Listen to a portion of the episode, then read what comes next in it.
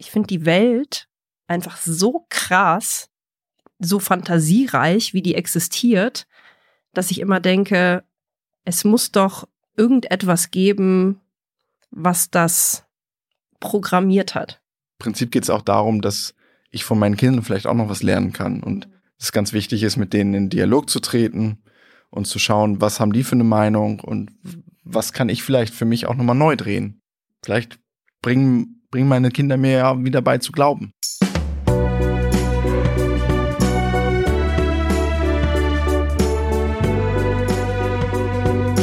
Family Feelings mit Marie Nasemann und Sebastian Tigges.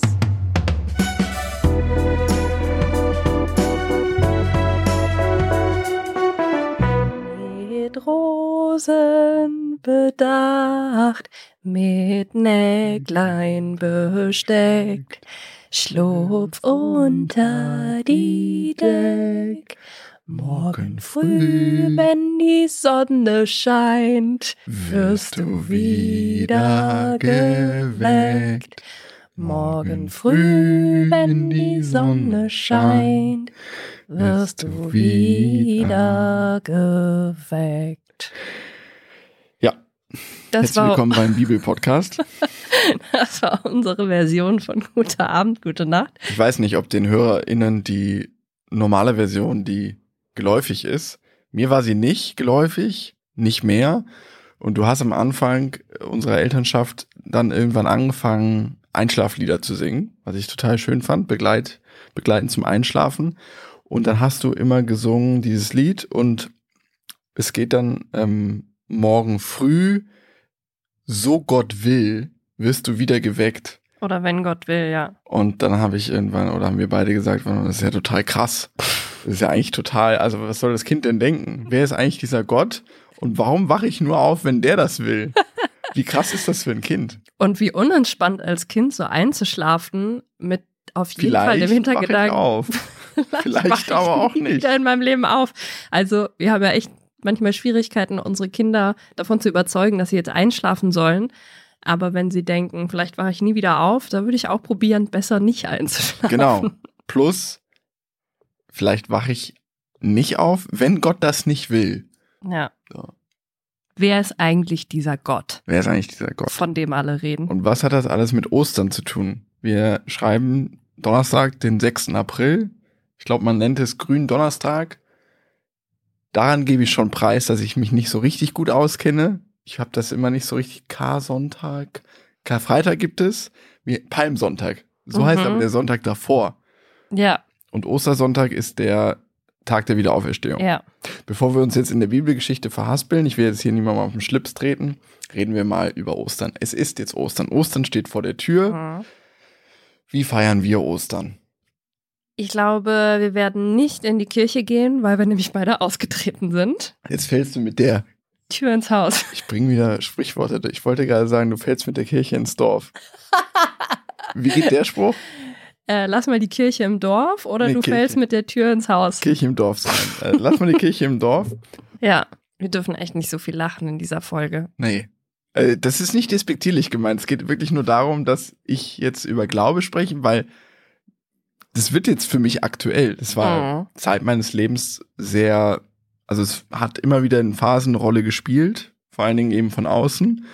Ich habe das aber als erwachsener Mann, damit sage ich es jetzt, äh, abgehakt. Jetzt wird es für mich aber dadurch aktuell in meinem Leben, dass ja meine Kinder in der Kita und später in der Schule mit Sicherheit auch mit diesen Dingen konfrontiert werden, in Berührung geraten und ich muss mir jetzt halt schon überlegen, was ist jetzt mein Umgang damit. Mhm. Sowohl wird das Thema natürlich für mich dann wieder aktueller, dass ich mir vielleicht selbst nochmal eine aktualisierte Frage stelle, ist Glauben für mich noch relevant oder wieder? Und wie gehe ich damit um, wenn das nicht der Fall ist? Und wie gehe ich damit um, wenn das bei meinen Kindern aber zum Beispiel doch der Fall ist, Mhm. was nicht ausgeschlossen ist? Wie wurde denn bei euch früher Ostern gefeiert? Bist du da komplett atheistisch aufgewachsen oder gab es schon auch Berührungen mit dem Glauben? Wenn ich mich an die Osterfeste erinnere, spielen zwei Dinge eine große Rolle. Das Osterfrühstück am Ostersonntag, Mhm. das war sowas wie das war das Pendant zum Raclette äh, beziehungsweise Fondue am Heiligabend. Mhm.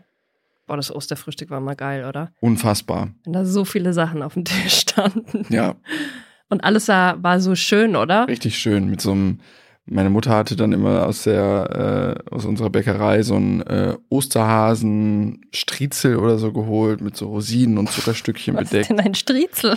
Heißt es nicht Striezel? Das klingt ja Strudel? fast bayerisch. Strudel vielleicht auch. Jedenfalls so ein kuchenartiges Brot. Ah. Süßes Brot mit so Zucker und Rosinen und so kandierte Früchte. Ja, so ein Und Früchtebrot. da musste man eigentlich nur Butter drauf schmieren und dann war das schon himmlisch, um mal das richtige Wort zu benutzen.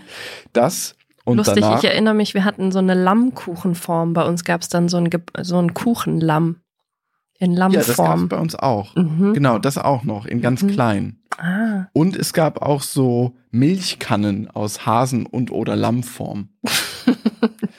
das äh, war so die Zeit, wo da sehr viel äh, Wert drauf gelegt wurde, dass auch so Dekoration schön ist. Also das war immer echt schön. Das war auch ein sehr ausgiebiges und langes Frühstück. Hattet ihr auch diese Weinkätzchen-Sträucher, wo dann immer so äh, Osterdeko auch dran hing? Weinkätzchen. Äh, nicht, wie heißt nicht äh, Wein, Weinkätzchen? Wie heißen die? Diese Sträuche mit diesen wei weichen, kleinen, grauen Blüten. Keine Ahnung. Was Nee, ich glaube, das ist was Bayerisches. Kann das sein? Ja, das kann gut sein. So, so Kissen mit Lavendel und so. Sowas finde ich eher in bayerischen Hotels. Nein, das ist eine Pflanze. Ich habe absolut nicht die geringste Ahnung, wovon du sprichst. Ich habe nicht mal ein Bild. Ich glaube, ganz viele HörerInnen werden gerade dieses Wort laut sagen und mich korrigieren und auf jeden Fall Ahnung haben, wovon ich spreche. Was Aber haben wir denn da dran gehangen zu Hause? Ich habe so kleine Holz, bemalte Holz-Ostereier mit so ähm, Bändern dran und die hängt man da dran. Den, die Pflanze, den Strauch. Ja. In eine Vase. Ich ja. hab die ganze Zeit an irgendwas gedacht, was an der Decke hängt. Ach so. Ja klar, das sind so äh, Stöcke. Stöcke Stöcke mit noch nicht gegarten Blüten. gekarrt. Also, Noch nicht, wow. mit, noch nicht mit blütenden Knuspern. Knuspen. Knospen. Du weißt schon, was ich meine. Aber ja, den Also- Osterstrauch, den hatten wir auch. Stöcke mit Knusper dran. Ihr wisst, was. Also, einen Osterstrauch hatten wir auch, sowas. Mhm. Und äh, Osterglocken. Die wachsen ja immer zu Ostern. Im Garten. Wenn man einen Garten hat. So, Oder sonst im okay. Stadtpark. Okay, ja. Osterglocken. Ja, Da wusste man, dass der Frühling kommt. ja. Und meistens in meiner Kindheit war es so, der Frühling kam, die Osterglocken kamen und dann wurde es wieder kalt und alles war tot. ja, stimmt. Ist auch so ein bisschen Religion. Früher lag dann oft an Ostern noch Schnee, das weiß ich. Mhm. Ich habe echt, echt auch aus unserem Garten dieses Bild im Kopf von ähm, den Osterglocken und es gab noch andere, wie hießen die? Ähm, Ein Glöckchen. ja, genau, und Maiglöckchen und drumherum Schnee. Das habe ich noch voll im, im So, Kopf, ja. jetzt ist also es es ja gab nicht mehr ganz so. lange nicht mehr Schnee an Ostern. Und dann könnte man sich ja fragen, ist Ostern vielleicht vom Februar in den April gerückt? Ist natürlich Quatsch. Aber ab Ostern ist ja häufig an einem anderen Datum. Weißt du, warum das so ist? Nee. Ich wusste es mal und ich werde es jetzt falsch erklären. Ostern ist immer am nach dem ersten Vollmond nach irgendeinem anderen Feiertag. Allerheiligen oder so. Hm. Es ist, richtet sich also nach einem gewissen Muster. Mhm. Es ist abhängig von einem anderen Feiertag, da bin ich mir nicht so sicher, aber es hat auch was mit dem Vollmond zu tun. Hm. Und da drauf folgend ist dann immer Ostern irgendwie. Was ja auch komisch ist. Weil, also entweder ist Jesus an dem und dem Datum gestorben, wie er auch geboren, aber egal. Verstehe ich auf jeden Fall nicht so ganz. Weil 24. Dezember ist halt immer gleich. Hm. Stimmt. Jedenfalls sind wir danach raus. Wir hatten, seit ich denken kann, einen kleinen Garten und haben da Ostereier gesucht. Mhm. Und oftmals waren noch Großeltern da. mhm. Und dann war das wirklich toll. Es gab immer Ostereier und es gab immer ein kleines Mini-Geschenk. Mhm. Zum Beispiel meine, zumindest in meiner Erinnerung, erste CD Roxette, Joyride. Was soll das? Immer noch eine der besten Platten. Platten, ich sag Platten. ich wirklich, ich fühle mich langsam, als wäre ich die Persiflage eines äh, Dad-Jokes. Roxette ist für mich irgendwie wirklich ein Relikt aus einer ganz anderen Zeit. Ich kann nichts dafür, dass du Aber wir sind ja auch erst langsam aus der Teenie-Zeit entwachsen bist. Wir sind ja auch schon ziemlich alt. ich bin vor allen Dingen auch ein halbes Jahrzehnt älter als du. Ja. Also, als du noch Schlümpfe geguckt hast, habe ich äh, Roxette gehört und war schon Rocker. Mit so einem Bandana um die Stirn. Joyride. Jedenfalls ähm, gab es immer ein kleines Mini-Geschenk. Mhm. Man wurde nicht so mit. Geschenken, Geschenken be beseelt wie an Weihnachten. Aber es gab immer ein kleines Geschenk. Ja. In der Größenordnung einer Maxi-CD oder CD. Meistens waren es auch CDs, glaube ich, tatsächlich. Ich kann mich tatsächlich auch nur an diese eine CD erinnern. Ja, so wurde gefeiert. Und hast du an den Osterhasen geglaubt? Mm. Genau, früher in meiner Kindheit wurden auch noch so Ostereier bemalt, ausgepustete, Ah, erzähle ja. ich auch mal. Ah, Ich kann mich nicht dran erinnern, aber soweit meine Wahrnehmung zurückreicht, habe ich natürlich nicht an irgendeinen Hobbelhasen geglaubt, sondern wusste, dass meine Eltern das versteckt haben. Mhm. Also bei uns gab es auch eine riesengroße Ostereiersuche. Wir waren meistens ähm, über Ostern am Gardasee. Und da war dann oft natürlich kein, also gar kein Schnee, sondern eher schon recht schönes Wetter. Und ähm, mein Vater hat wirklich, glaube ich, mit sehr viel Inbrunst und Kreativität diese Ostereier versteckt. Also er hatte wirklich richtig geile, richtig geile Verstecke. Also Zum Beispiel. ähm, zum Beispiel, Aber so auffindbar oder? ja, schon auffindbar, aber teilweise auch erst zu spät. Und wenn es dann schon warm war in Italien, dann hat man eher so eine Schokoladensoße vorgefunden. Ähm, es gab, war, äh, es waren unglaublich viele Eier. Also ich habe richtig gemerkt, okay, er, er hat sich da richtig was vorgenommen. Und das, wir waren ja auch drei Kinder, also wenn es jetzt nur 20 Eier gegeben hätte, wäre die Suche wirklich schnell vorbei gewesen. Ähm, aber so hatten wir echt immer richtig lange was zu tun. Und das Witzige war, dass meine beste Freundin und deren Familie, die hatten, also haben die Ferienwohnung über unserer Ferienwohnung in diesem Haus.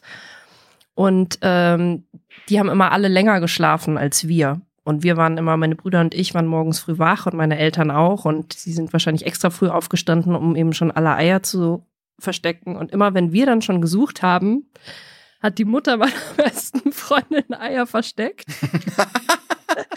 und dann habe ich sie immer gesehen, wie sie so heimlich durch den Garten gelaufen ist. Und die hast du dann wieder eingesammelt. Nee, die habe ich ihr gelassen. Es waren zum Glück auch immer andere Eier. Aber ich fand es halt immer irgendwie lustig, sie zu sehen. Und da habe ich dann eben Ach so, schon. weil dir das die Illusion genommen. Ja. Und äh, meine Eltern aber trotzdem halt noch so schon auch bisschen Humor, aber so gesagt haben, der Osterhase war da und so. Und dann sehe ich eben so äh, die Mutter von meiner Freundin, wie sie durch den Garten läuft und die Eier versteckt. Aber so Glaube und Kirche, Gebete oder so hat jetzt an Ostern bei euch keine Rolle gespielt? Oder gab es da schon irgendwas, ein kleines Tischgebet oder Nein, nie. kleiner Besuch in der Kirche? Nein. Aber an Weihnachten seid ihr schon in die Kirche gegangen. Weihnachten gab es mal eine Zeit, da sind wir in die Kirche gegangen. Das hat sich meine Mutter insbesondere immer gewünscht. Irgendwann waren die Kinder dann so alt, dass wir uns dagegen wehren konnten. Und dann hat meine Mutter das noch ein paar Jahre immer versucht, hat immer gesagt, oh, ich würde aber so gern, weil sie es halt schön findet. Aber es Weil sie glaubt oder weil sie einfach das Gemeinschaftsgefühl in der Kirche mag? ehrlich gesagt, weiß ich es nicht ganz genau. Ich glaube eher letzteres. Ich glaube nicht, dass meine Mutter eine besonders gläubige Frau ist. Nee, würde ich fast verneinen. Ich weiß nicht, ich habe sie lange nicht gefragt. Mhm. Aber damals war es eher so, dass es was Schönes in die Kirche zu gehen. Mhm. Was ich auch nachvollziehen kann. Ich finde das auch in meiner Erinnerung ist es was Schönes, aber wenn du 12, 13 bist, hast du halt keinen Bock mehr drauf. Mhm. Also an Ostern, aber glaube ich, sind wir nie in die Kirche gegangen. Ja. Und ihr? Wenn wir an Ostern zu Hause gewesen wären, wären wir vielleicht schon mal in die Kirche gegangen, aber in Italien sind wir nicht gegangen, weil wir einfach kein Wort verstanden hätten alle. Wir konnten alle nur so das gröbst oder vor allem meine Eltern eben nur so ein ganz grobes Italienisch, um irgendwie durchzukommen, aber jetzt bei einer Predigt oder so hätten wir, glaube ich, sehr wenig verstanden. Und die ItalienerInnen haben ja auch noch mal, würde ich mal sagen, mehr Glauben als die Deutschen. Also es wäre uns vielleicht fast too much gewesen. Weißt du was? Hm? Ich glaube, ich habe das Osterfest überhaupt nicht religiös wahrgenommen. Mhm. Ich glaube, ich habe es gar nicht mit der Ostergeschichte aus der Bibel in Verbindung gebracht. Also ich habe mich richtig gewundert, als ich irgendwann mal zufällig gelesen habe, dass Ostern ja das höchste Fest der Christen ist. Ich glaube, jetzt das realisiere ich gerade, ich habe das gar nicht äh, religiös konnotiert. Man hat ja schon so die, so diese Bibelgeschichten irgendwie in der Schule so halbwegs gelernt.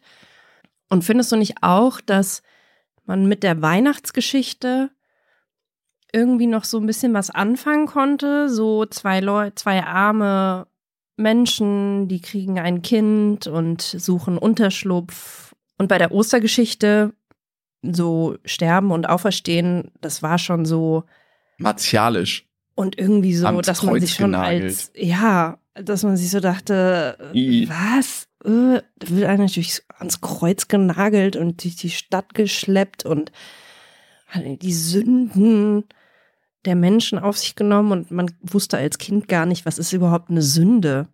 So, okay, wenn ich irgendwie Süßigkeiten esse, obwohl ich keine Süßigkeiten essen darf oder was.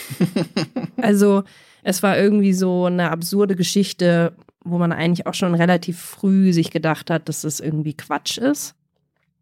Dass da jemand stirbt und wieder aufersteht. Ja, und dann diese Bilder, wie, wie so ein Mann ans Kreuz genagelt ist, neben ganz vielen anderen und er blutet und er hat unser, sein Blut für uns gegeben und das war alles sehr aufgeladen mhm. und auch abschreckend. Voll abschreckend. Du hast recht, die Weihnachtsgeschichte ist ja eigentlich voll schön. Ja, ich meine, so unbefleckte Empfängnis und ähm, ja, okay, aber das hat der ja Sohn kam, also der Jesus war irgendwie der von Gott und Maria und man dachte sich so, der Josef hat irgendwie echt die Arschkarte. Hast du das wirklich gedacht? Oder denkst du das heute, wenn du das darüber nachdenkst, über die Ey. Geschichte? Also, dass Josef die Arschkarte hatte. Also ich fand Also er hat schon jetzt ein, ein Kind komisch. und durfte nicht mal Sex haben, oder was ist die Arschkarte? ich dachte mir, also es ist eigentlich so eine, so eine Geschichte. Ah, das ist richtig geil, die Arschkarte. Er hat ein Kind, hat kein Zuhause, durfte aber nicht bumsen vorher und der Vater ist ein anderer und ist auch noch Gott. Und das ist so der geilste Typ auf der Welt. Josef musste echt Komplexe gehabt haben. Wow. Ich würde jetzt der mal gerne. Ursprung toxischer Männlichkeit. Ich würde mal gerne darüber sprechen, warum wir die ganze Zeit so Witze machen. Also wir sind ja schon ein bisschen. Wir sind ein bisschen albern. Bisschen albern bei dem Thema und es ist ja auf jeden Fall auch von uns jetzt ein Ausweichmechanismus. Ja. Weil es einfach in unserer Gesellschaft oder in Deutschland ein riesengroßes Tabuthema ist, über den eigenen Glauben zu sprechen. Hast du schon mal jemals mit einem deiner Freunde oder Freundinnen äh, ernsthaft ein Gespräch über den Glauben geführt? Einseitig. Ich habe einen Freund, wir sind uns gerade nicht so nahe, aber wir waren uns ein paar Jahre sehr nahe, der tatsächlich jeden Sonntag in die Kirche geht mhm. und an Gott glaubt und aus der Bibel zitieren kann und wirklich viele Referenzen zu seinem Glauben immer gezogen hat. Mhm. Und ich weiß aber, dass wenn er das so erzählt hat, ich das abgewertet habe und also nicht wortwörtlich, sondern immer, dass ich auch danach immer so ein bisschen dachte, das ist irgendwie weird. Okay. Der ist so alt wie ich und der geht in die Kirche jeden Sonntag. Habe ich dir, glaube ich, auch mal erzählt. Mhm. Und der glaubt an Gott und der betet. Ich habe das immer richtig abgewertet und mhm. gedacht, der ist richtig, in der Beziehung ist er wirklich weird. Ja. Und habe so mich gefragt, warum sind wir eigentlich so dicke? Weil das passt so gar nicht zu mir. Mhm. Habe mich also über ihn gestellt, mich selbst gefeiert in meinem ach so vermeintlich fortschrittlichen äh, wissenschaftsbezogenen Denken und ihn so ein bisschen abgewertet. Ähm, das war so ein Gespräch über Gott und Glaube, was deine These stützt, dass es ein Tabuthema ist, aber eher für mich. Mhm. Und was dachtest du, als wir uns kennengelernt haben und ich dir erzählt habe, dass ich manchmal abends bete? Ja, fand ich auch schon weird. Aber du hast mir das dann irgendwann so erklärt, dass du nicht zu dem Herrgott betest, der da über uns steht, allmächtig, sondern an irgendeine Kraft, Macht, Energie des Universums. Aha. Wie auch immer das, man das nennen möchte. Und da konnte ich schon ein bisschen mehr mit anfangen. Mhm. Ja, ich bin, wie auch du, vor vielen Jahren schon aus der Kirche ausgetreten. Bei mir hatte das auch andere Gründe. Ich habe mich früher. in der evangelischen Kirche bei uns im Ort sehr engagiert und dann habe ich mich mit denen verworfen, weil die meiner Meinung nach komische Prinzipien hatten, von denen ich nichts hielt. Und dann bin ich so ein bisschen aus Trotz ausgetreten. Ich bin aber vorher auch nicht irgendwie regelmäßig in die Kirche gegangen. Ich habe eigentlich nie an die Kirche als Institution geglaubt und ich habe auch nie an den Jesus geglaubt, der irgendwie auferstanden ist und an die heilige Maria oder so, aber ich habe mich schon, als ich ich wurde konfirmiert, wurdest du eigentlich auch konfirmiert? Nee, ich bin äh, römisch-katholisch. ja, stimmt. Ja, gut, Kommunion. Ich weiß. Kommunion hattest du, Taufe ne? und Kommunion habe ich. Check, Ja. check. Genau, ich wurde konfirmiert und es war klar, dass man es damals einfach macht, weil man wusste, man kriegt viele Geschenke. Kohle. Ich war immer richtig neidisch auf meine evangelisch äh, getauften FreundInnen, weil die haben dann, da hat's richtig Asche gegeben, also so in die 1000 Mark Region, was für mich unvorstellbar war. Und ich habe halt so eine, weiß ich auch nicht, so eine Uhr von meinem Partneronkel bekommen. Aber keine besonders tolle. Jedenfalls habe ich äh, auch deshalb mich natürlich konfirmieren lassen, aber als es dann soweit kam und wir hatten echt einen ziemlich coolen Pfarrer, der diesen Konfirmationsunterricht gemacht hat. Also er hat sehr probiert, die Themen in die heutige Zeit zu transportieren, also vor allem das Thema Nächstenliebe. Und das fand ich schon sehr cool. Also das hat mir schon irgendwie eingeleuchtet und ich habe mich dann tatsächlich im Rahmen der Konfirmation mit meinem Glauben auseinandergesetzt und es ging sogar, es war auch eine Zeit, wo ich nicht allzu viele Freundinnen hatte, muss ich sagen. Und ich habe mich echt teilweise so ein bisschen in meinem Zimmer zurückgezogen und habe echt gedacht, okay, ich lese jetzt mal ein bisschen in der Bibel, habe mir so einen kleinen Altar in meinem Kinderzimmer aufgebaut, Okay, das hast du mir nicht erzählt. wo ich so eine Kerze angemacht habe und wirklich so probiert Und habe. wie alt warst du da? 14, 13, 14? Jetzt fügt sich das Bild des bayerischen Landmädels doch zu einem Ganzen zusammen. Nachdem du die Kühe gemolken hast, bist du auf dein, deine Stube und hast gebetet. Ja, ich wollte irgendwie wissen, was steckt dahinter. Muss ja irgendwas dran sein, wenn so viele Menschen auf der Welt an Gott glauben oder an irgendeine Art von Göttern. Und dann habe ich mich so ein bisschen damit auseinandergesetzt und habe, glaube ich, schon ein paar Sachen für mich übernommen, wo ich mir dachte, okay, die finde ich gut. Mhm. Die will ich irgendwie vielleicht auch umsetzen im Leben. Zum Beispiel. Zum Beispiel Nächstenliebe, Mhm. ein paar Gebote haben für mich auch irgendwie Sinn gemacht und so. Ähm, ich glaube, mit der katholischen Religion hätte ich noch mehr Schwierigkeiten gehabt, weil es da auch zumindest was ich wahrnehme, immer sehr viel um so Schuldfragen ging. Mhm. Und das gab es ja bei uns gar nicht. So Beichtstuhl und Beichten und Aber man so. beichtet gar nicht bei den Evangelien. Ne? Ich weiß nicht, ob das manche machen, aber bei uns gab es keinen Beichtstuhl und im Rahmen des Konfirmationsunterrichtes mussten wir nicht beichten oder so, sondern es ging einfach echt sehr um Werte und äh, welche Werte man irgendwie sich aus der Bibel ableiten kann. Und das war irgendwie cool und das habe ich irgendwie schon, glaube ich, mitgenommen und dann auch tatsächlich, glaube ich, ab Konfirmation abends vorm Schlafengehen zu Gott gebetet. Zum Herrgott. Ja, aber ich habe mir da eben keinen Mann vorgestellt, sondern eine Gott ist für mich eine überirdische Kraft, die irgendwie alles zusammenhält und irgendwie der Sinn hinter allem ist. Aber ich kann es auch nicht wirklich in Worte fassen. Jedenfalls war das eigentlich nur so ein, wie so eine Art kleine Dankbarkeitsmeditation, würde ich sagen. Würde man heute sagen. Ich habe einfach so dieses Gefühl, so meine Hände zu falten, hat mir irgendwie so ein gutes Gefühl gegeben, das ist so kraftvoll. Und ich habe mich eigentlich immer nur bedankt für das, was mir alles Gutes im Leben widerfährt. Witzig. Und für die Gesundheit meiner Familie, meiner Freundinnen und so. Und das hat mir einfach immer ein gutes Gefühl gegeben und hat mich irgendwie auch entspannter einschlafen lassen. Also ich hatte immer das Gefühl, wenn ich bete, dann bin ich danach eigentlich ziemlich schnell weg und schlaf so ungefähr mit einem Lächeln ein. Gar nicht lange, also so ein paar Sätze und that's it. Ja, jetzt wo du sagst, ich kann mich auch erinnern, dass ich mal eine Zeit lang gebetet habe. So als kleiner Junge, wenn ich irgendwie vor irgendwas Angst hatte, dann habe ich mich auch so an meinem Bett gekniet. Und die, aber währenddessen habe ich schon immer gedacht, was machst du hier eigentlich? Also Mhm. nicht so abgebrüht, sondern so, bringt das jetzt was? Zu wem spreche ich jetzt, also war schon immer sehr viel Zweifel, schwang schon mit. Was unter anderem auch an meinem Religionslehrer lag in der Grundschule, der war Pastor. Das war so üblich. Mhm. Also der war Pastor der Kirche, die war um die Ecke, da sind wir auch immer zum ähm, zu diesen Feierlichkeiten dann hingegangen. Und der hat im Religionsunterricht, ähm, ich war riesen Dino-Fan, er hat die Existenz der Dinosaurier geleugnet. Mhm.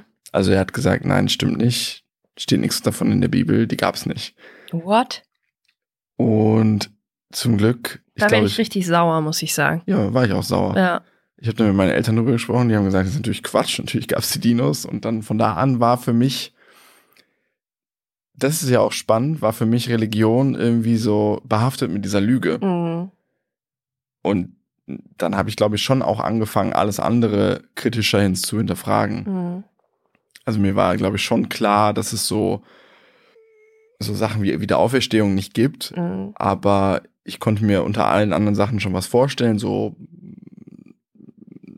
ich hatte so ein Bilderbuch, glaube ich, da war viel so mit äh, Brot teilen und so und so Nächstenliebe und so. Aber dadurch, dass der äh, Pastor ähm, dann gesagt hat, die Dinos gab's nicht, war das alles für mich unter diesem Mantel der Lüge und Mhm. irgendwie habe ich dann alles mehr in Frage gestellt und dann fing das, glaube ich, an für mich, dass ich Religion an sich mh, verurteilt habe schon Mhm. fast. Ich weiß nicht, ob das der Start war, aber ich habe dann immer gedacht, so wer wer wer in die Kirche geht, ist irgendwie ein Depp. Ja. Und das hatte für mich auch immer eine Schwere. Also Mhm. diese römisch-katholische Kirche, Oh Gott. wenn man da hingeht, alle haben so, es stinkt nach Weihrauch. Ich wurde immer müde von dieser stickigen Luft. Es gibt keinen Ort oder gab keinen Ort, an dem ich mehr und hochfrequentierter gegähnt habe als in der Kirche. Mhm. Man saß da, man musste irgendwelche Lieder mitsingen, die man kaum verstanden hat. Da vorne hat irgendjemand, irgendein richtig alter Mann irgendwas erzählt, was völlig gaga und abstrakt in meiner Wahrnehmung war. Mhm. Ich weiß, dass ich dann später im Erwachsenenalter mal auf Hochzeiten war oder auch mal so ähm, bei einer Taufe in evangelischen Kirchen und A war das nicht so prunkvoll, es hing nicht alles voll mit Gold und es wurden nicht irgendwelche Oblaten in die Münder gelegt und Wein gesoffen und alles war ganz schwer und bedacht, sondern da wurde wirklich, so wie du es gesagt hast, geredet ähm, über gesellschaftlich aktuelle, relevante Themen und wie die Mhm. vielleicht einzuordnen sind. Das fand ich total, also ich würde mir das jetzt nicht dauerhaft geben, aber das fand ich hilfreich. Mhm. Das hatte irgendwie sowas, da konnte ich mir das so vorstellen, da geht eine Gemeinde hin und sucht da halt und dann wird sich vielleicht danach darüber ausgetauscht. Aber in meiner Erinnerung, die katholische Messe, der Gottesdienst war immer nur dieses oh, kleine Jungen, die da dienen und du bist Gottes, wie heißt das, Messdiener und so. Mhm. Da gibt's dann auch schon irgendwie eine Karriere, die man hinlegen kann. Also für mich war das alles nichts Positives. Mhm. Ich habe auch vor ein paar Jahren äh, bei der Berlinale einen französischen Film gesehen, ich weiß nicht mehr, wie er heißt, also ein Dokumentarfilm über Missbrauchsfälle in Frankreich an katholischen Kirchen. Boah. Ja, ich kann mir Schau. das, Also wenn du, wenn man so einen Film guckt, so mit Zölibat und was das mit den Menschen macht, wenn man die so einschränkt in eigentlich einem urmenschlichen Bedürfnis, sich liebevoll mit jemandem zu verbinden, das ist für mich so unmenschlich, dass ich wirklich nicht verstehen kann, wie man dieser Religion angehören kann und sagen kann, ja, das ist richtig und das ist die Wahrheit. ja. Ich glaube, wir könnten eine ganze Folge über die katholische Kirche machen und was da alles schiefgelaufen ist und was immer noch extrem schief läuft. Aber hier geht es jetzt nicht darum, sondern nur um meine Wahrnehmung von Religion. Mhm. Und die war halt geprägt von diesen Erfahrungen als kleiner Junge, der äh, Dinosaurier angehimmelt hat Mhm. und dem dann gesagt wurde, die gab's nicht. Es gibt ja so viele unterschiedliche Richtungen zu glauben und ich habe irgendwie auch tolle Erfahrungen gemacht. Ich war beispielsweise mal in New York, ähm, so im New Yorker Vorort in der Kirche, wo so Touris halt Zugang kriegen, aber man sitzt dann schon so separat von der eigentlichen Gemeinde, aber kriegt eben mal so Einblick in so eine in so einen Gottesdienst und da war es so richtig, also wie man es eigentlich auch so ein bisschen aus Filmen kennt, also ein richtig toller Gospelchor. Diese Gemeinde hat so krass gesungen, die hatten so Wahnsinnsstimmen und dann gab es eben auch einen Prediger, der schon auch von Gott gesprochen hat, aber sehr, also sehr expressiv war. Nicht so wie bei uns in Deutschland, wo da einer irgendwie steht und so einen Text abliest und man eben einschläft, sondern er hat richtig fast, ja, so gestikuliert und wie so eine Art Schauspiel schon fast aufgeführt und God is here for all of us. Und dann sind Leute aufgesprungen im Publikum, haben Halleluja gerufen und also es war so stimmungsvoll und mitreißend und ich hatte das Gefühl, okay, es gibt den Leuten hier gerade so viel Kraft und da ist so ein Energieaustausch da, also fast so wie wenn man halt im Theater sitzt und so mitgerissen wird von irgendwas.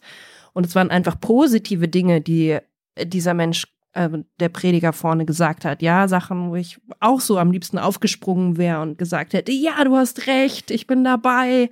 Gott ist äh, mega, wir sind alle toll und jeder Mensch zählt. Und Gott ist mega und wir sind alle toll. Das war eigentlich geil. Wirklich, wenn das so irgendwie in der Art auch gelingen würde in Deutschland, dann könnte ich mir auch sehr gut vorstellen, irgendwo wieder Teil einer Kirchengemeinde zu werden, wenn eben sich der christliche Glauben mal ein bisschen revolutionieren würde und mal an unsere aller Lebensrealität anpassen würde und nicht so unglaublich rückwärtsgewandt Nicht der christliche Glaube, sondern die Kirche. Ja. Insbesondere die katholische Kirche. Ja. Es ist ja nur die Kirche.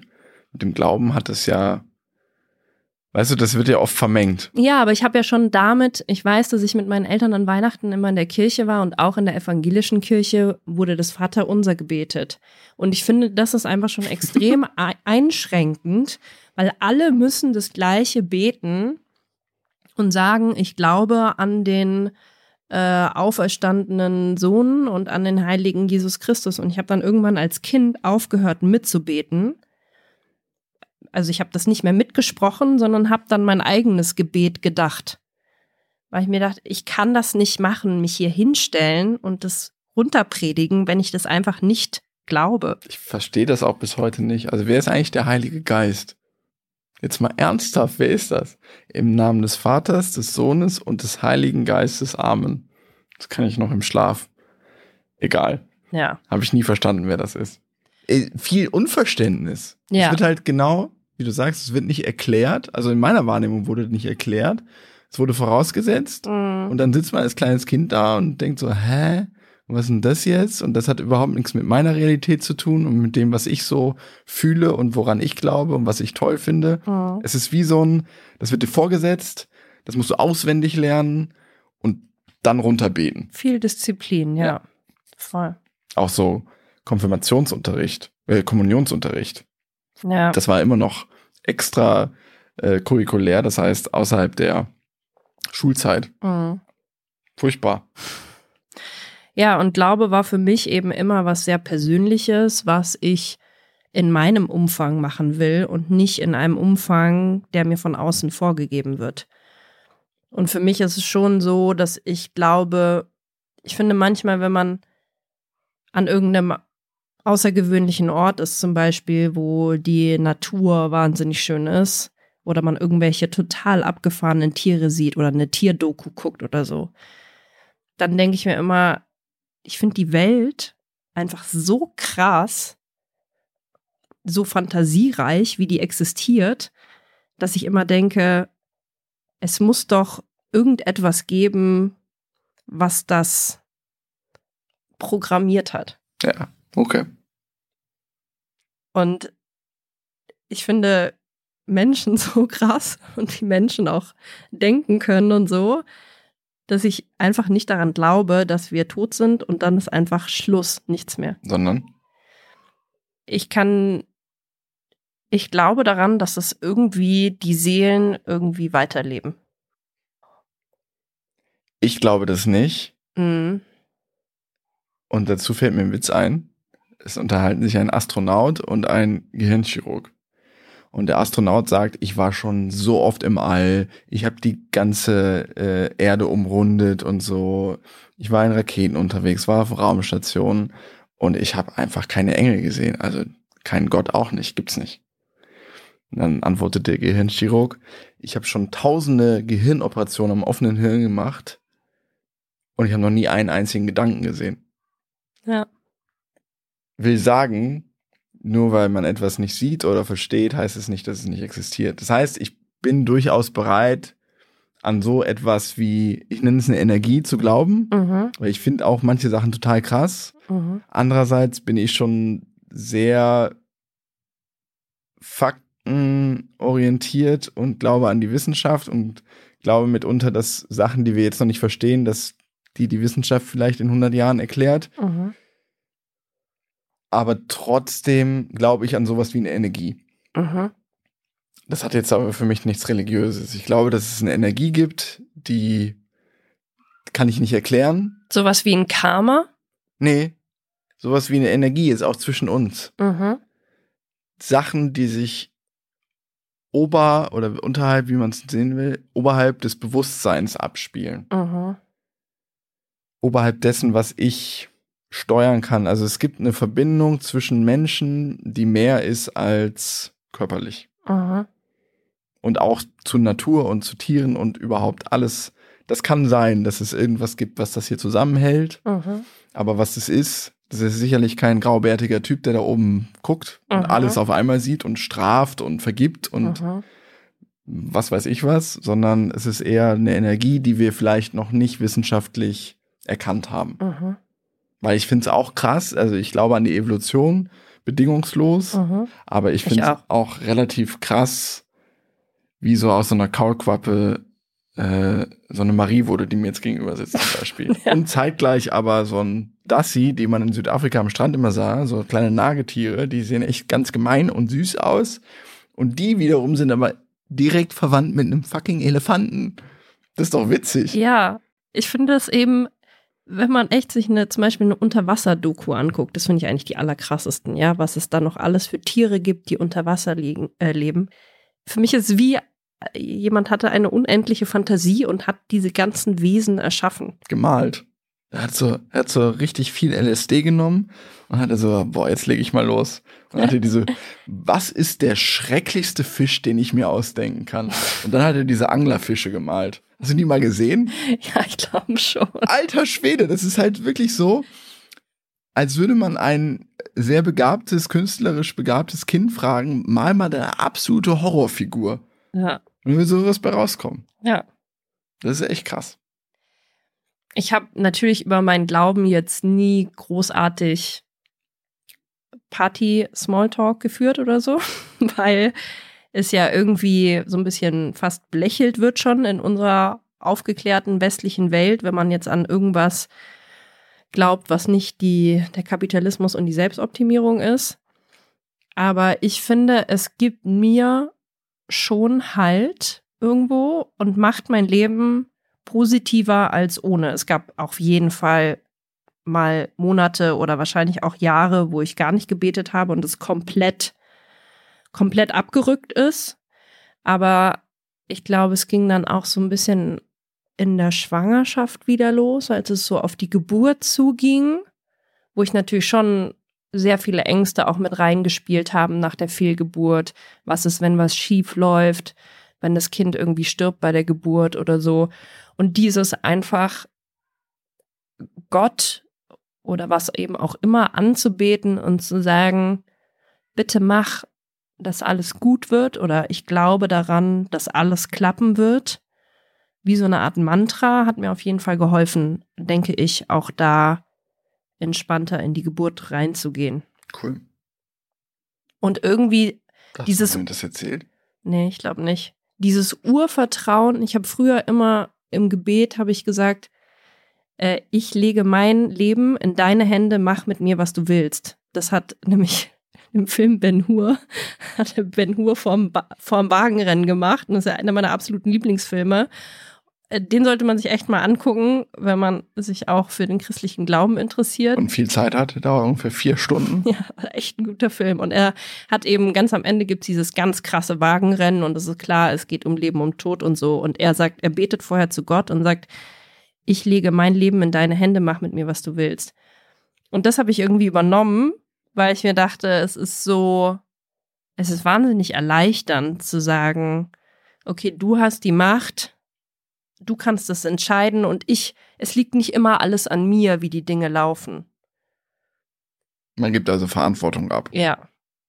Das hat bis jetzt in meinem Leben sehr gut getan. Klar. Zu sagen, so Gott wird schon richten, der wird sich schon was dabei gedacht haben. Und selbst wenn was richtig Beschissenes passiert, wie die Fehlgeburt, es hat, es hatte einen Sinn, dass das passiert ist. Daran glaube ich ganz fest. Es war vielleicht für uns in der Zeit genau die richtige Prüfung für unsere Beziehung, die vielleicht unsere Beziehung so festgemacht hat und so verändert hat zu was Gutem, was sie heute ist oder so. Das ist ja interessant, dass du das sagst, weil das ist ja auch ein für mich zumindest großer Wesensbestandteil der Religion. Diese Leidensfähigkeit, die verlangt wird, aufoktroyiert wird. Mhm. Und dann immer gesagt wird, aber es ist für was gut. Mhm. Ich habe neulich ein Buch gelesen, das ist ein Roman, Labwona. Und da ging es, das spielte im Mittelalter und da ging es um so ein Dorf, wie das im Mittelalter so war. Es war so ein Dorf rum um so eine Burg oder um so eine Mansion. Und da oben lebte meist ein männlicher Lord. Mhm. Und der lebte in Saus und Braus und ich hatte das gar nicht so gewusst und das wurde da aber schön beschrieben. Die lebten eigentlich schon relativ luxuriös so, mit richtig geilem Essen und auch guter Kleidung und so. Und rundum alle im Dorf waren halt Bauern oder BäuerInnen und die leideten aber mhm. unter Hunger, während der da sich oben den Wanz vollgeschlagen hat. Ähm, eine schreckliche Dürre, weil der oben irgendwie aus den Bergen das Wasser abgeleitet hat um irgendwie ähm, genug Wasser zu haben. Und die wurden aber klein gehalten, beziehungsweise ähm, weiter motiviert durch den Glauben. Das war das Instrument, weil gesagt hat, wurde die Götter, ähm, die verlangen von euch dieses Opfer und je mehr ihr leidet, desto eher kommt ihr in den Himmel.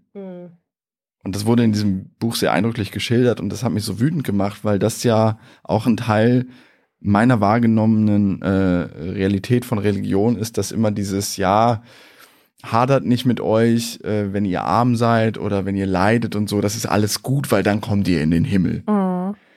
Und das finde ich so ätzend, weil man sich dann teilweise ja auch selbst geißelt, selbst klein macht, selbst ein geringeres Leben gönnt, als man das vielleicht könnte, weil mhm. man viel weniger Freude auch erlebt. Kommen wir nur auf sexuelle Freiheiten zu sprechen. In der Annahme, dass einem das dann für die Ewigkeit was nützt. Mhm. Das finde ich ganz schlimmes, für mich wahrgenommenes Instrument, um Menschen klein zu halten, nur damit es einem gewissen Prozentsatz besser geht. Das mhm. war damals im Mittelalter offenbar so. Das ist heute noch so. Also ich kann die, die, katholische Religion nicht ernst nehmen, die immer Sparsamkeit und alles predigt und dann kommen irgendwelche äh, äh, Kardinäle äh, und hauen sich die prunkvollsten Häuser raus von den Milliarden, die die katholische Kirche hortet. Kloschüssel aus Gold hat er sich einbaut. Also das ist einfach sowas von unglaubwürdig alles. Ja. Diese Doppelmoral, die so offensichtlich einem entgegenspringt. Die Frage ist ja jetzt, was wollen wir unseren Kindern mitgeben? Genau. Wie beginnen wir denn das Osterfest morgen? Genauso, wie wir es erlebt haben? Also ich finde es auf jeden Fall schön, wenn wir bestimmte christliche Feiertage, die wir nun mal haben in Deutschland, auch nutzen, um selber schöne Familientraditionen zu erschaffen. Ähm, es müssen für mich aber nicht unbedingt christliche Feiertage sein. Ich finde es auch mega geil, wenn wir irgendwas selber einführen, was auch keine andere Familie hat. Ja. Bei uns gab es früher noch den Kindertag ähm, im Sommer, Tag der Kinder, den gibt's ja offiziell und da durften immer die Kinder entscheiden, was gemacht wird an dem Tag. Fand ich mega. Sowas will ich auf jeden Fall auch einführen und vielleicht fallen uns noch ein, zwei andere lustige Sachen ein. Aber wenn eben Ostern ist und wenn Schulferien sind und Feiertage sind, finde ich, dürfen wir auch als Familie, selbst wenn wir beide aus der Kirche ausgetreten sind, diese Tage nutzen, um was Cooles mit unserer Familie zu machen, woran sich unsere Kinder erinnern, was auch so ein bisschen das Jahr strukturiert. Ich glaube, es ist ja auch wichtig für Kinder, so ja. ein bisschen die haben ja so ein, noch gar kein Verständnis wirklich von Zeit, dann irgendwann zu verstehen, okay, es gibt einmal im Jahr meinen Geburtstag, es gibt ein Osterfest, es gibt Weihnachten und vielleicht noch ein, zwei andere Sachen. Insofern bin ich auf jeden Fall pro Osterfrühstück. Ich bin auch pro Ostereiersuche. Also ich würde schon sagen, dass wir, genau, also dass wir jetzt Ostereiern suchen und so und vielleicht auch ein schönes, nee, Frühstück, stelle ich mal ein Fragezeichen drüber. Wieso? Ja, weil das habe ich du keinen Bock hast. neulich noch drüber gesprochen, dass ich diese ausladenden Familienfrühstücke nicht mag. Das äh, mag Gründe haben, die ich noch nicht so richtig für mich erörtert habe oder zum Teil schon. Vielleicht ist es was anderes, wenn du und ich und unsere Kinder das alleine machen. Mhm. Aber so dieses irgendwo zu Gast sein oder selbst Gastgeber zu sein und so ein ausladendes Frühstück. Ich esse dann, ich esse ja auch zum Frühstück nicht so viel. Das mhm. hat auch nochmal ein vielleicht hängt das sogar damit zusammen. Ich esse dann was, esse ein Brötchen und vielleicht ein Spiegelei und dann bin ich halt fertig und dann sitzt man dann noch so zwei Stunden und alle schaufeln sich irgendwas rein. Irgendwie stört mich das. Ich weiß nicht warum. Ja, ich weiß, was du meinst. Ich mochte das auch nie, dass das an Weihnachten, vor allem wenn man bei den Großeltern war, war das ein unglaubliches Fressgelage, mhm. wenn man so nennen kann. Zum es gab schon. irgendwie äh, mit schweres Mittagessen, richtig fetten Braten, Soße. Dann war man danach völlig fertig, hat einen Mittagsschlaf gemacht, dann stand man auf, dann gab es sofort irgendwie Plätzchen und Tee und dann gab es schon wieder Abendessen und man war eigentlich nur noch so platt. Und ich glaube, man hat auch als Kind nicht so ganz verstanden, warum jetzt auf einmal so unglaublich viel gegessen wird. Also es ist ja auch geht ja auch ein bisschen gegen das, was wir mit dem intuitiven Essen bei unseren Kindern erreichen wollen. Ne? Also nur weil Ostern ist, muss man sich jetzt nicht irgendwie fünf Brötchen reinstopfen und irgendwie zwei Portionen Eierspeise essen. Ja, genau, so viele Eier, Alter. So viele Eier in ein paar Tagen. Also, was, worauf ich hinaus wollte, ich glaube schon, dass ich viele der Traditionen, mit denen ich äh, aufgewachsen bin, übernehmen möchte. Mhm. Manche möchte ich halt so ein bisschen so einen kleinen Twist verleihen. Mhm. Also ich will nicht mit meinen Kindern in die Kirche, wenn die das nicht wünschen. Wenn die mhm. sich das wünschen, mache ich das gerne mit denen. Mhm.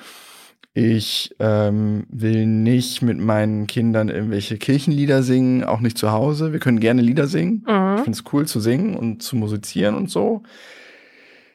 Ähm, also so das, was du sagst, diese Tage sollen dem Jahr Struktur geben, das finde ich ja auch immer noch toll. Und mhm. ich finde es, glaube ich, jetzt insbesondere viel toller, wenn meine Kinder so alt sind und das so richtig genießen und feiern, dann wird das für mich auch nochmal eine andere Dimension mhm. erlangen. Und dann kann ich mich da auch, glaube ich, mehr drauf freuen. Also in den letzten zehn Jahren ist mir die Freude auf Weihnachten schon sehr abhanden gekommen. Mhm. Also man freut sich noch jedes Jahr, aber wie, dann ist man da und dann denkt man, ja gut, es ist halt Weihnachten, wir fressen jetzt und dann ist immer irgendwas auch traurig oder so oder und dann sind Illusionen zerstört und irgendwie war das immer eher eine Enttäuschung, als es dann im Nachhinein toll war. Mhm. Und das kann ich jetzt wieder drehen, dadurch, mhm. dass ich kleine Kinder habe und da freue ich mich voll drauf. Voll.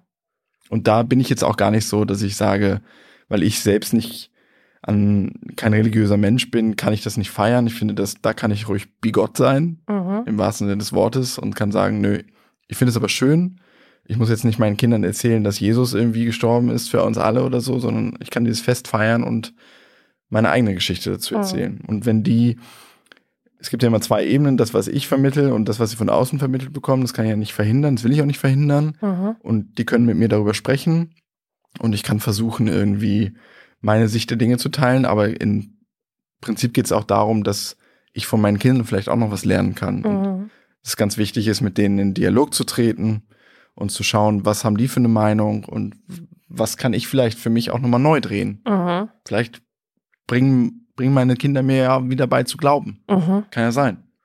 Ja, das finde ich eben super schön, wenn wir es schaffen, wenn unsere Kinder uns zum ersten Mal fragen, wer ist Gott? Nicht zu sagen, ja, das irgendwie, der existiert nicht und die Welt ist ganz anders entstanden und es gibt halt ein paar Leute, die denken, es gibt irgendwie einen Gott oder so. Nee. Sondern echt das so ein bisschen offen zu halten. Man kann ja auch fragen, was glaubst du denn, wer Gott ist? Ja. Und das Kind wird eine Vorstellung davon haben. Ja. Wer könnte das sein? Voll. Und so auch so ein bisschen, was passiert mit Menschen nach dem Tod, ne? Also das wird natürlich auch irgendwann äh, eine, eine Frage sein, Neulich haben wir beim Spazierengehen äh, unser Sohn und ich einen toten Vogel auf dem Bürgersteig gesehen. Er fand es natürlich super faszinierend, wollte ihn sofort anfassen und so habe ich gesagt, nee, nicht anfassen, der ist tot. Und dann hat er einfach nur geguckt und ist irgendwie weitergegangen und hat auch keine Frage mehr gestellt und so. Aber die Frage wird kommen, so, was heißt tot? Was passiert dann? Und dann sagen zu können, ähm, man weiß es, also rein wissenschaftlich weiß man nicht, ob nicht die Seelen irgendwie weiterleben, so. Der Körper, das Herz hört, Herz hört auf zu schlagen und so. Das würde ich, glaube ich, schon so naturwissenschaftlich erklären wollen, was passiert mit dem Körper. Aber so diese Frage, was passiert mit dem Geist, die würde ich gerne so ein bisschen offen lassen und ihm halt die Möglichkeit zu geben, an etwas zu glauben, was dann eventuell mit dem Geist passiert ähm, oder eben auch nicht. Finde ich voll schön. Muss ich anfangen zu weinen. Deswegen hören wir jetzt auf. Finde ich super, war ein super Schlusswort. Also ich werde auch nicht anfangen, Geschichten zu erzählen mit äh, Oma und Opa sind jetzt im Himmel und gucken von da oben irgendwie auf uns runter, weil das finde ich irgendwie auch ein bisschen weird. Aber ich finde es, ja, einerseits, aber wenn das Kind irgendwie zu dir kommt und sagt, ähm, XY ist jetzt im Himmel, mhm. das glaubt das Kind, und dann kann man ja mit dem Kind darüber sprechen. Ja, ja? nee, da würde ich auf keinen Fall sagen, nee, ist nicht so, sondern ja, es, ist, gesagt, es, ist stimmt, ja. es ist genau das, was du denkst. Und wenn du denkst, äh, Oma und Opa sind jetzt hier in diesem kleinen Schächtelchen drin. Und immer, wenn du das aufmachst, kannst du irgendwie an die denken und dann sind die wieder da, weil du an sie denkst.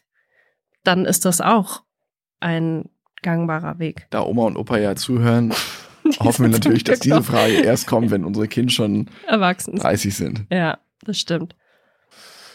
Gut, ich glaube, wir haben den Bogen ganz gut gespannt. Es gibt unglaublich viel mehr, was man dazu noch erzählen mhm. könnte. Also ich hätte jetzt, glaube ich, noch drei Stunden mit dir weitersprechen können. Finde ich total spannend. Hey, ich habe, um das mal zu sagen, vor der Aufnahme zu dir gesagt, weil wir überlegt haben, wir wollen an Ostern darüber sprechen, mhm. weil wir uns in letzter Zeit häufig diese Fragen gestellt haben und jetzt wird es halt konkret.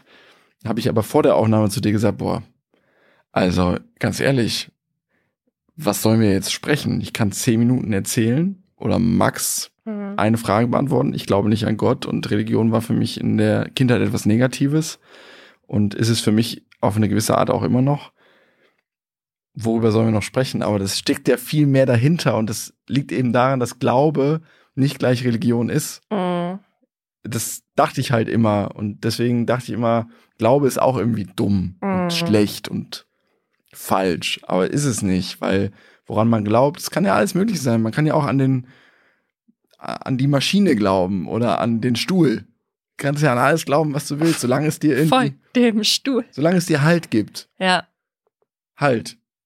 Ich Voll. glaube schon, dass wir in einer Welt leben, in der man schon sowas wie Halt ganz gut vertragen kann. Unbedingt. Also wenn ich sehe, wie wir auch teilweise in den letzten Jahren durch die Welt gegangen sind und wo die Selbstoptimierung und der Kapitalismus uns hintreibt mit nur ich bin wichtig, alles dreht sich um mich, alle anderen sind mir egal und ich muss äh, mehr Geld verdienen und der tollste Typ oder Frau auf der Welt sein. Das, glaube ich, macht einfach die Menschen nicht glücklich und ich glaube schon, dass wir alle irgendeine Art von Gemeinschaft und Spiritualität brauchen. Gemeinschaft kann auch, keine Ahnung, der Tennisclub sein. Aber so dieses spirituelle Empfinden, ich glaube schon, dass das was mit uns macht und in erster Linie was Positives mit uns macht. Und das habe ich schon ein paar Mal in meinem Leben erlebt, sei es ähm, Blessing Way vor meiner Geburt, wo irgendwie alle Frauen sich verbunden haben, an den Händen gefasst haben und mir irgendwie viel Glück für die Geburt gewünscht haben. Ähm, sei es äh, eine Wohnung, aus der man auszieht, sich kurz hinzusetzen im Kreis und sich bei der Wohnung zu bedanken, dass man eine schöne Zeit hatte und sich zu verabschieden oder die neue Wohnung zu begrüßen. Sei es unser Ritual, was wir zur Fehlgeburt gemacht haben, dass wir eine Kiste mit Erinnerungen im Wald vergraben haben. Und das sind ja alles eigentlich spirituelle kleine Rituale. Und ich glaube, dass die eigentlich das Leben total bereichern und dass wir alle viel mehr davon noch machen können, um ja positiver durch die Welt zu gehen. Und jetzt sage ich was, was ich häufig sage zum Abschluss, wenn du sowas sagst. Amen.